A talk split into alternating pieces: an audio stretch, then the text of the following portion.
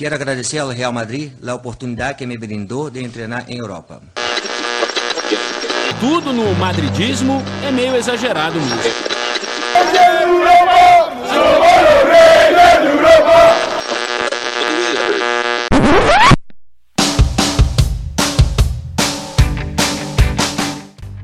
Bom dia, boa tarde, boa noite para você que nos ouve de qualquer lugar do mundo. Está começando mais um O Mundo Segundo os Madridistas. Eu sou o Claudio Vinícius e hoje comigo está a Bianca Ferreira. Oi, gente. Bianca, faz tempo que ela não aparece por aqui e hoje o papo é um pouco diferente. A gente está vivendo um momento bem complicado na questão racista no mundo. Tem um convidado que ele está bem envolvido com essas causas e é um cara muito bacana, um jornalista faz um trabalho excepcional lá na Bahia. Bem-vindo, Elton Serra, tudo bem? Olá, Cláudio, olá, Bia, olá a todos os torcedores do Madrid. Prazer estar aqui com vocês para a gente tocar num assunto sensível e importante, né, nesse momento que vivemos na sociedade. Bom, para começar, nós sabemos aí que lá no elenco do Madrid nós temos quatro jogadores aí negros, brasileiros, né? O Marcelo, o Casemiro, o Vinícius e o Rodrigo. Vinícius e o Rodrigo mais recém-chegados, Marcelo e Casemiro já de mais longa data, muito vencedores. E a gente sabe que todo jogador passa por muitas dificuldades, né, até chegar onde chegaram. Né? E que a gente vê muitas das vezes que as pessoas cobram mais eles do que os outros jogadores, né? A gente vê uma mídia pegando mais no pé do Vinícius, né? Que às vezes eu não sei se tem a ver com a cor, mas eu creio que infelizmente essas coisas aconteçam, né? É, se a gente for pegar a história do, do Real Madrid, o Real Madrid já teve Didi, né? No final da década de 50, dos grandes representantes do futebol brasileiro, do, do futebol arte.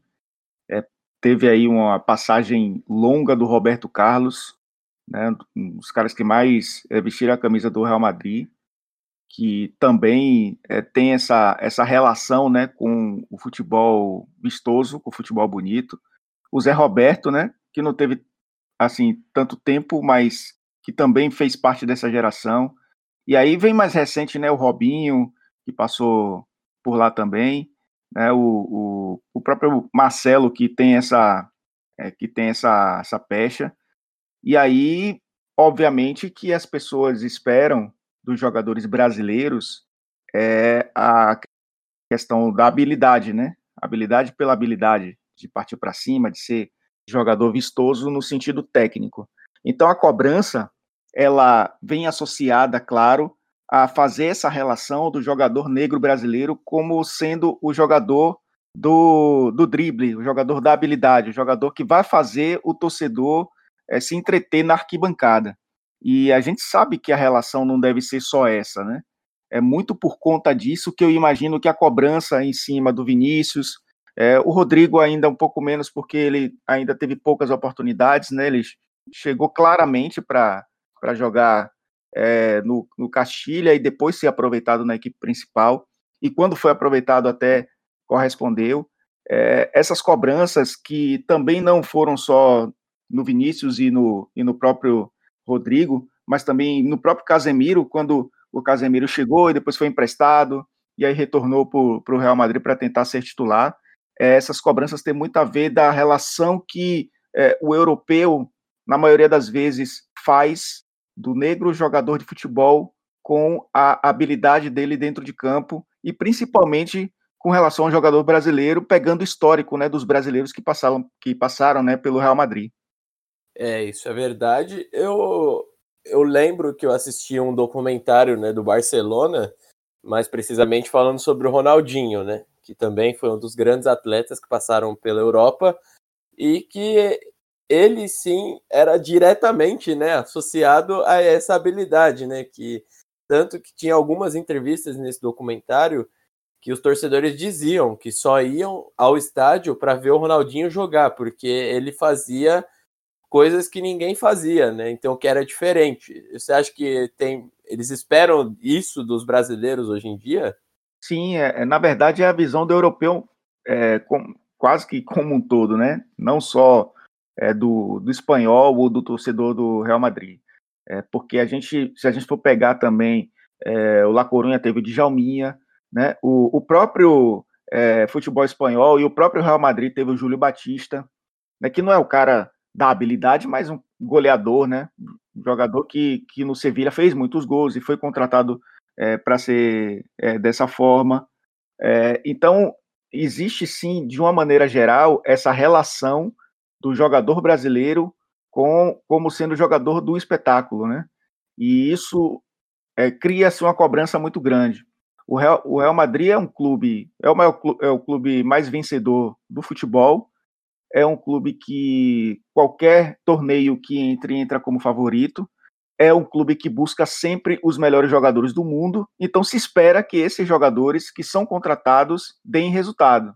Né? Se a gente for colocar, abrir um pouco o leque, a gente vai lembrar que o Sidorf foi contratado também com essa mesma expectativa, né? não sendo brasileiro, mas foi contratado nessa mesma expectativa. O Pepe, que é, passou muito tempo como titular do Real Madrid, que é brasileiro, né, mas que joga pela seleção portuguesa, ele foi contratado com essa expectativa de ser um dos melhores zagueiros do mundo. Então há uma cobrança muito grande, não só na questão de, de trazer o jogador que vai fazer muita diferença dentro de campo no sentido plástico, mas também a responsabilidade que se, se carrega em vestir essa camisa por ser um clube que é o clube mais vencedor né, do futebol e que sempre vai ter essa, esse peso, essa responsabilidade de entrar em todas as competições, em todos os jogos, né, né não só em todas as competições, para vencer, e aí se gera né, esse peso, se gera essa responsabilidade também. Vou dar o exemplo do início. Chegou temporada passada, foi muito bem, período que o clube estava indo mal, ele elevou as expectativas dos torcedores para essa temporada, né? Só que muitos desses torcedores esquecem que ele ainda é um garoto de 19 anos e que ele não está totalmente pronto e cobram coisas dele que ele não pode dar. Como não acontece, isso não acontece com o João Félix. O João Félix foi contratado a peso de ouro, tido como se ele já tivesse ele já estava pronto, né? Ele já passou, ele já teve temporada no Benfica, que ele foi muito bem, foi campeão, tido como um, o substituto de Cristiano Ronaldo, mas basicamente na seleção portuguesa. E o João Félix não está rendendo, tem tido muitas lesões, e ele não é tão cobrado quanto o Vinícius é cobrado. Pode ser também pela questão da cor? É, eu, eu, eu acredito que sim. Não é, não, não é isso não é para se descartar. O João Félix é um jogador que já começou a sua carreira no futebol europeu, então ele tem já esse a comunidade europeia já conhece o João Félix, como não conhecia o Vinícius, porque o europeu não acompanha o futebol brasileiro, é como a gente imagina que acompanha. Então ele, ele sai do Brasil, ainda há esse preconceito, né? Ah, é um futebol inferior que produz bons jogadores. Que o cara tem que chegar aqui e vai ter que se adaptar, vai ter que ser uma, um, um processo de, de conhecimento do nosso futebol, que é diferente do futebol brasileiro. Eles pensam dessa forma também. Mas há um peso muito grande, sim. Não, não houve um peso, por exemplo, com o Kaká, como, tem, como teve com o Robinho na mesma época. Né? O Robinho chegou e foi muito cobrado. É claro que o Kaká também teve, teve a passagem pelo Milan, que consolidou ele dentro do futebol europeu. Mas ele chegou ao Real Madrid, é, junto com o Cristiano Ronaldo, sem essa, esse, essa grande cobrança que só aconteceu um pouco depois, porque é, começaram as comparações, porque o Cristiano Ronaldo ele, ele conseguiu ser é, muito mais efetivo, muito mais rápido. O Kaká teve os problemas com o Mourinho, e não jogou tanto. E aí sim as cobranças vieram, mas de uma maneira muito diferente da que Robinho teve, que Robinho chegou inclusive num, num time muito mais consolidado, né? Que era aquela geração já final dos Galácticos ali, com Ronaldo, com Beckham e etc. Então, assim, esse, esses dois, eu compararia essa questão do João Félix, Félix apesar do, do João não jogar no Real Madrid, mas jogar é, em Madrid, é, com essa questão do Kaká e do Robinho lá atrás, né? é, essa, essa, esse peso do Vinícius Júnior é, e, do, e do João Félix é, são duas medidas nesse caso específico, sim. É outro jogador que também já foi muito alvo né, lá na Espanha, até de racismo, foi o Daniel Alves, né? E ele recentemente se posicionou e a galera não curtiu muito a, o posicionamento dele, né? Porque ele falou que isso não de fato existia, né? Eu lembro até o episódio da, da banana que tacaram em campo e ele comeu, né? Que disse que já não, não há mais espaço para isso hoje em dia, realmente não há mais espaço, mas que as pessoas têm que começar a agir de forma diferente. É, eu queria saber o que vocês pensam sobre isso. É, eu acho que no caso específico é, do Daniel Alves, ele, ele tem uma visão diferente de como lidar com essa situação. Que é, aí tem, tem a questão das, das realmente das visões individuais. Eu não concordo com essa maneira de lidar, porque é, Daniel, ele meio que vai na linha de se a gente falar muito, a gente vai dar cartaz a essas pessoas é, o, a, o, ideal é não falar, né, não, não dar voz a essa turma. O que eu acho que não vai contribuir para que o racismo seja discutido. Porque, assim, há o racismo explícito, que é esse que esse episódio, né, muito emblemático, que foi o episódio da banana, é um racismo explícito, mas há o racismo estrutural também, que é aquele que você não vê, que é aquele que acontece no dia a dia e que aquilo prejudica muito mais né, do que uma agressão direta. Então é, é esse que precisa ser combatido, de que o jogador brasileiro ele não pode é, ser protagonista também, é, não só no sentido de dentro de campo, da habilidade, mas também de ter voz, de falar, de, de se posicionar. E, e isso eu, eu, percebo que o jogador brasileiro na Europa, e principalmente o negro na Europa, ele tem essa, ele se sente inibido porque ele se sente talvez fora da sua aldeia. Né? Pô, eu estou aqui falando outra língua, estou aqui num país que não é o meu e ainda vou falar isso. Então acho que precisa quebrar essa barreira de, de ter essa coragem de se posicionar com um pouco mais de veemência. O Marcelo já tem isso, né?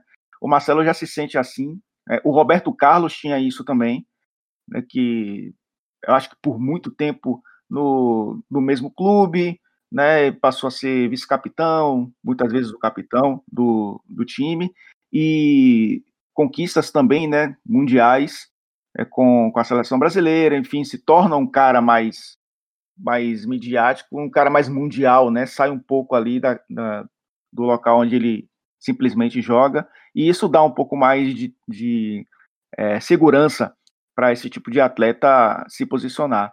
Acho que o Daniel já tinha esse peso, né? O cara passou tanto tempo no Barcelona, o cara conquistou muitos títulos no, no Barcelona, já tinha feito é, carreira no futebol espanhol antes, jogando pelo Sevilla, já tinha é, aparecido para o mundo jogando é, pelo, pela seleção brasileira, todo ano está nos 11 melhores da FIFA, praticamente. Então ele poderia se posicionar de uma outra forma, porém, é uma visão que ele tem com relação a esse tipo de tema.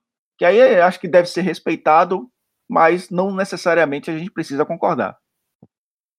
Quando o Daniel Alves diz que ele todas as importantes e que ele discorda da gente estar tá falando nesse dito de que as vidas negras, eu acho que ele não entendeu o real motivo da gente falar isso, a gente levantar, sabe? Porque a gente sabe que todas as vidas a gente quer que a, a galera entenda que é necessário entender. A gente quer que, que, a, que o pessoal entenda que é necessário aprender que é, a gente não é inferior pela cor da pele, por causa da cor da pele. A gente não precisa a, sofrer por isso. Então, eu não, não acho que eu acho que esse posicionamento ele foi um pouco equivocado, porque aí ele já levanta aquela bandeira da galera pelo que eu pude ver nas redes sociais, ele foi bastante criticado por conta disso, né? É, eles, as pessoas viram dessa mesma maneira que você, Bia, esse raciocínio dele, porque assim, eu não não não tô no, no meu ambiente assim para poder opinar de forma mais clara, mas eu acho que eles queriam que o Daniel Alves, por ser uma pessoa influente, né, ele deveria se posicionar de uma outra maneira mostrar que ele está junto com as outras pessoas, né? Os outros jogadores né, até se posicionaram diante do fato da morte do George Floyd, né, homenagearam ele de todas as formas possíveis. Eu acho que as pessoas esperavam um pouco mais desse tipo de atitude do Daniel, mostrar que ele está um pouco mais presente com essa parte né, do movimento, não que ah, simplesmente vamos desprezar, não desprezar, né, mas deixar isso de lado, né, todas as pessoas importam, não importa a cor, né, a gente sabe que, infelizmente, isso para muita gente não é verdade, né? Tanto que a gente, é só ver nas porcentagens de, de a porcentagem, porcentagens de chefes no Brasil, que nem 10% deles são negros, né? É, eu vejo isso pelos lugares onde eu estou, né? Na empresa, que eu não vejo muitas pessoas negras. Na faculdade, eu também não vejo muitas pessoas negras. Então, é só a gente prestar atenção no nosso dia a dia, né? E ver que realmente é diferente e que essas pessoas têm que ter o seu devido valor, coisa que pareceu que para ele não importa, né? Essa semana eu vi um vídeo é, associado a isso. Eu vi um vídeo de Elton, que é muito bom essa série dele na janela, ele reflexões importantes. E ele falou sobre essa cobrança é, de posicionamento por parte de, dos jogadores do futebol brasileiro, por parte do Neymar principalmente, onde ele falou que a gente não, não adianta a gente estar tá cobrando posicionamento de uma pessoa que não se sente, não, não, não se, ele não se, não se sente pertencente a, a tal classe. Teve uma vez que o Neymar deu uma entrevista onde a, pessoa, a, a repórter perguntou: Você já sofreu racismo? Aí ele: Não, até porque eu não sou negro, então não, nunca sofri, não. Então a gente espera é, que eles se posicionem. É, eu entendo que seria muito importante eles se posicionarem pelo tamanho que eles têm no. Pô, Neymar carrega quase 140 milhões de pessoas seguindo ele nas redes sociais. Mas não adianta eles se posicionarem se não, se não eles não entenderem. Se posicionar só posicionar, é, eu acho que não vale a pena. Não adianta. É, eu, eu acho bem legal isso e gostaria que o Elton até comentasse sobre isso, né? É, sobre esse não não pertencimento do Neymar à categoria, né? É, a questão de se posicionar, acho que todo mundo deve se posicionar, desde que tenha algo a acrescentar. Eu sei que as hashtags elas são importantes, elas, elas ajudam a, digamos, na linguagem da internet, né, subir o tema para que todos possam é, acompanhar o que está sendo dito e, consequentemente, ali, a partir de, dessa visão, começar a refletir. Mas a partir do momento em que você cobra posicionamento de pessoas, aí já é um terreno um pouco diferente, né? Já é uma situação que precisa ser muito bem criteriosa, porque é, as pessoas partem do princípio da cobrança ao Neymar por conta realmente da cor da pele. Mas se ele não se sente dessa forma, ele não vai se posicionar é, de uma maneira, digamos, é, genuína. Né? Eu até fiz a comparação com o David Beckham, né? Seria a mesma coisa dos dois posicionarem, porque os, o pertencimento é o mesmo para os dois, né? O sentimento é o mesmo para os dois. E ainda há a questão da de você utilizar o racismo como publicidade, porque pega a onda de que está todo mundo falando, de que está todo mundo é, revoltado com isso, aí você surfa na onda e simplesmente começa a, a falar sobre o assunto sem ter propriedade para isso. E historicamente a gente percebe que o Neymar não tem posicionamentos. Né? O Neymar ele, ele é bem assessorado, quer dizer, em determinados temas ele é bem assessorado, em determinadas situações ele é bem assessorado, principalmente na área publicitária, mas ele não tem a voz que todos esperam que ele tenha. É, e as ações dele falam por, por ele.